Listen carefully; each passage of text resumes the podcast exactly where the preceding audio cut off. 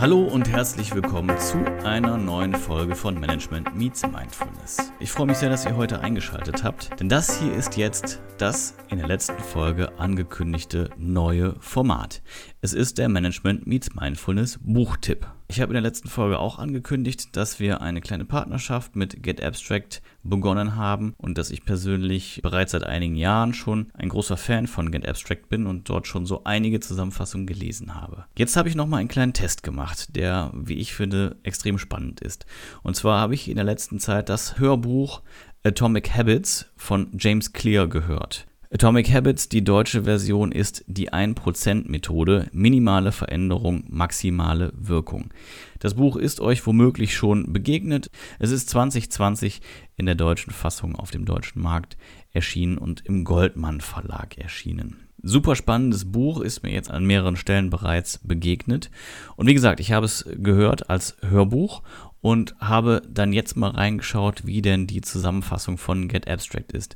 Und ich muss sagen, der Test hat sich gelohnt. Was Get Abstract da raus extrahiert, raus kondensiert hat, ist wirklich genau das, was in meinen Augen dem Buch entspricht. Und natürlich ist es was anderes, das ganze Buch zu hören oder zu lesen, aber äh, man kann die Inhalte wirklich sehr, sehr gut anhand des Abstracts verstehen und da auch schon Takeaways eben mitnehmen. Worum geht es in dem Buch? Das möchte ich jetzt an dieser Stelle kurz in eigenen Worten zusammenfassen und ich kann es euch wirklich nur wärmstens empfehlen.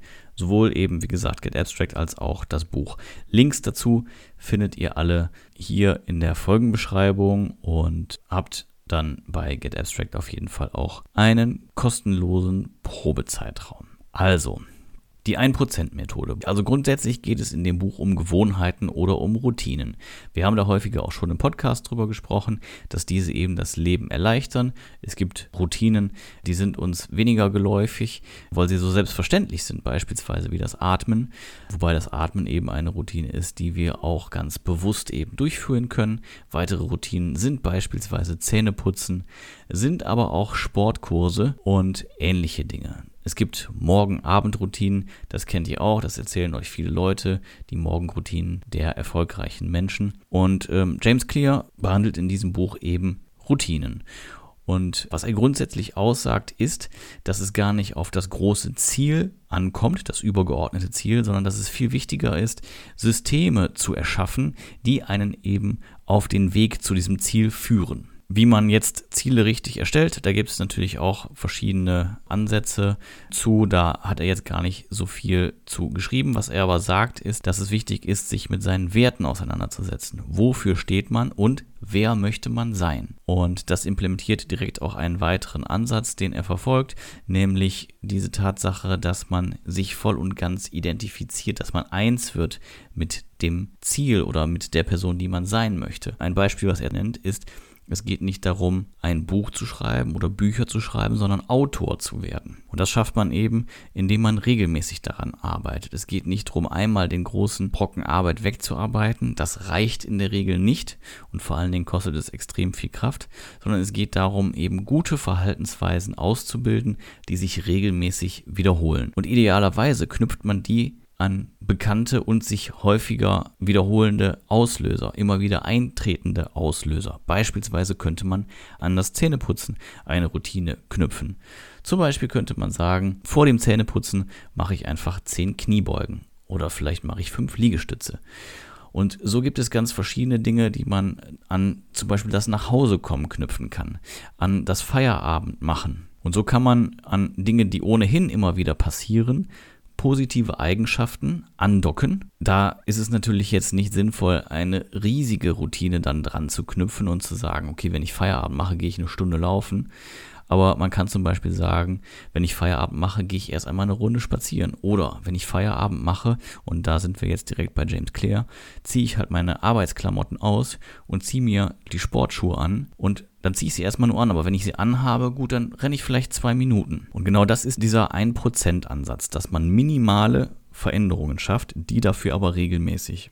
Heißt, selbst wenn du nur zwei Minuten joggen gehst und dir vornimmst, zwei Minuten joggen zu gehen und du hast es erreicht, dieses Ziel, dann hast du eine ganze Menge erreicht, weil du machst es dann regelmäßig. Und wenn du eh gerade unterwegs bist, wird sich einstellen, dass du sagst, komm, jetzt mache ich fünf Minuten und dann machst du vielleicht zehn Minuten. Und dann kannst du das auch immer weiter ausdehnen, sodass sich da wirklich eine tolle Routine draus entwickelt. Und wenn du dann eben nicht sagst, ich gehe nach der Arbeit laufen, sondern ich bin ein Läufer, dann machst du genau das, was James Clear dir empfiehlt. Dann haben wir einen ganz konkreten Auslöser, nämlich nach der Arbeit, wenn ich nach Hause komme, eine ganz klare Aufgabenstellung. Ich ziehe mir die Schuhe an und als nächstes eben der Schritt, ich laufe los. Ob du jetzt sportlich sein möchtest, ob du abnehmen möchtest, was auch immer dein eigentliches Ziel ist, du hast halt einfach ein System zur Erreichung etablieren können. Und das ist ein, ein ganz, ganz großer Wert. Und da muss ich sagen, aus eigener Erfahrung, ich habe mir auch so ein paar kleine Routinen eingebaut. Es funktioniert wirklich hervorragend. Natürlich wird es immer wieder passieren, dass man das Ziel oder dass man die Routine dann mal ausfallen lässt. Aber das ist ja nicht wild, weil wenn du es, sagen wir mal, vier von sieben Tagen schaffst, dann ist das ja schon ganz hervorragend. Oder vier von fünf Arbeitstagen und von mir ist auch drei von fünf Arbeitstagen. Wahrscheinlich ist es deutlich mehr, als du vorher geschafft hast. Also, fassen wir nochmal zusammen. Es geht um Routinen zur Zielerreichung. Diese sollten relativ simpel sein mit einem geringen Aufwand. Das sind Dinge, die haben wir hier im Podcast auch schon mal besprochen. Ihr erinnert euch vielleicht, ansonsten spult auch gerne nochmal zurück und hört euch nochmal die alten Folgen an. Klar, die kennt ihr schon, das wisst ihr alles schon, aber dazu meine Lieblingsfolge Wissen ist nicht machen. Etwas, was ich mir selbst auch immer mal wieder vor Augen führe.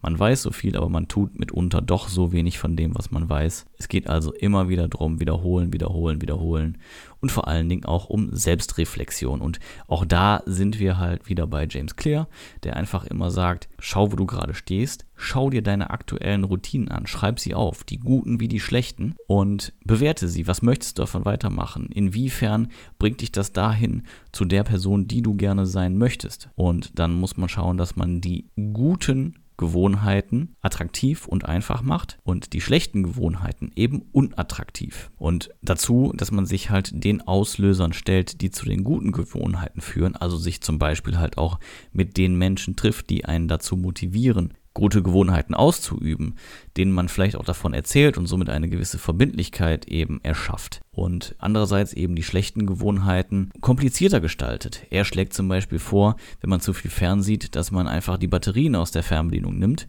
damit man, bevor man das das nächste Mal macht, erstmal wieder diesen Angang hat, die Batterien wieder reinzumachen. Man könnte auch den Fernseher, auch das schlägt er, glaube ich, vor, wenn ich mich recht entsinne, aus dem äh, Schlafzimmer zum Beispiel rausnehmen, vielleicht an einen unbequemen Ort stellen, vom Sofa wegdrehen. Also es gibt ganz, ganz viele Möglichkeiten, wie man schlechte Gewohnheiten so unattraktiv machen kann, dass eine Hürde zu überwinden ist, um denen nachzugehen. Gleichzeitig kann man aber auch einen Ausgleich schaffen. Auch da hat er wieder das Fernsehen bzw. Netflix als Idee mit herangezogen und sagt zum Beispiel, wenn du Netflix schauen möchtest, dann verknüpfe es doch mit einer Trainingseinheit. Also stell dir zum Beispiel, wenn du es hast, dein Ergometer, dein Trainingsrad direkt vor die Glotze und ähm, so kannst du zum Beispiel Fahrrad fahren und dich dabei gleichzeitig belohnen, indem du Netflix guckst. Belohnungen sind auch ein wichtiges Thema, die eben dazu führen, dass man die gewünschten Gewohnheiten auch gerne ausübt. Wichtig dabei ist natürlich, dass sie nicht kontraproduktiv sind. Wenn du zum Beispiel gesünder werden möchtest, wenn du äh, fitter werden möchtest, dann hilft es natürlich nichts, wenn du als Belohnung für eine Sporteinheit dich mit Junkfood vollstopfst. Aber als Gegenentwurf schlägt er vor, dass man sich zum Beispiel eine Massage gönnen kann und sowas für sich tut. Und wenn man sagt, okay, Massage ist gut, die gönne ich mir, aber wann gönne ich sie mir? Dann, wenn ich das umgesetzt habe, was ich eigentlich erreichen möchte und das, was mir gut tut, also wenn ich Sport gemacht habe. Und ich glaube, ich habe jetzt schon eine ganze Menge vorgetragen und erzählt von dem, was in dem Buch so zu finden ist. Wenn ihr noch ein bisschen mehr dazu lesen wollt, dann empfehle ich euch auf jeden Fall Get Abstract. Das ist natürlich noch etwas umfangreicher als das, was ich jetzt hier gerade erzählt habe.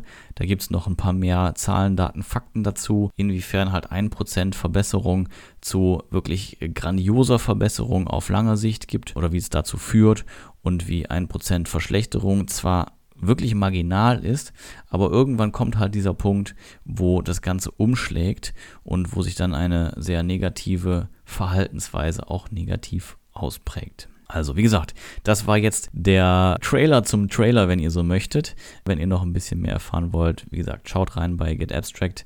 Ihr werdet überrascht sein, was ihr da findet.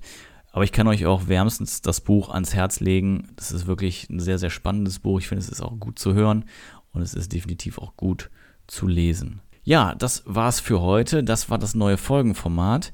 In diesem Stil würde ich gerne demnächst nochmal weitere Folgen rausbringen zu ganz unterschiedlichen Themen. Und ich finde es persönlich super spannend und ich hoffe, euch hat es auch gefallen. Extrem wichtig für mich, lasst mich wissen, was ihr davon haltet. Ja? Möchtet ihr noch mehr davon hören? Also die Buchzusammenfassung zur Buchzusammenfassung, ist das eine spannende Geschichte für euch? Oder sagt ihr, nee, das brauchen wir eigentlich nicht. Mach lieber weiter Minifolgen oder konzentriere dich auf die Interviews. Ich bin da wirklich sehr offen und ähm, freue mich einfach von euch zu hören.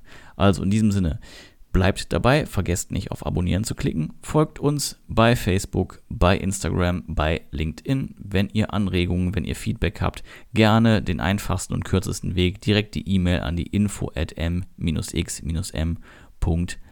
Das war's für heute. Ich freue mich, dass ihr dabei geblieben seid. Es gibt demnächst wieder neuen Input und ich denke, jetzt haben wir unter Beweis gestellt, es geht weiter. Der Podcast hat nur eine Pause gemacht. Er ist nicht vom Erdboden verschwunden. Also, bis zum nächsten Mal. Auf Wiederhören. Mein Name ist Philipp und das war Management Meets Mindfulness.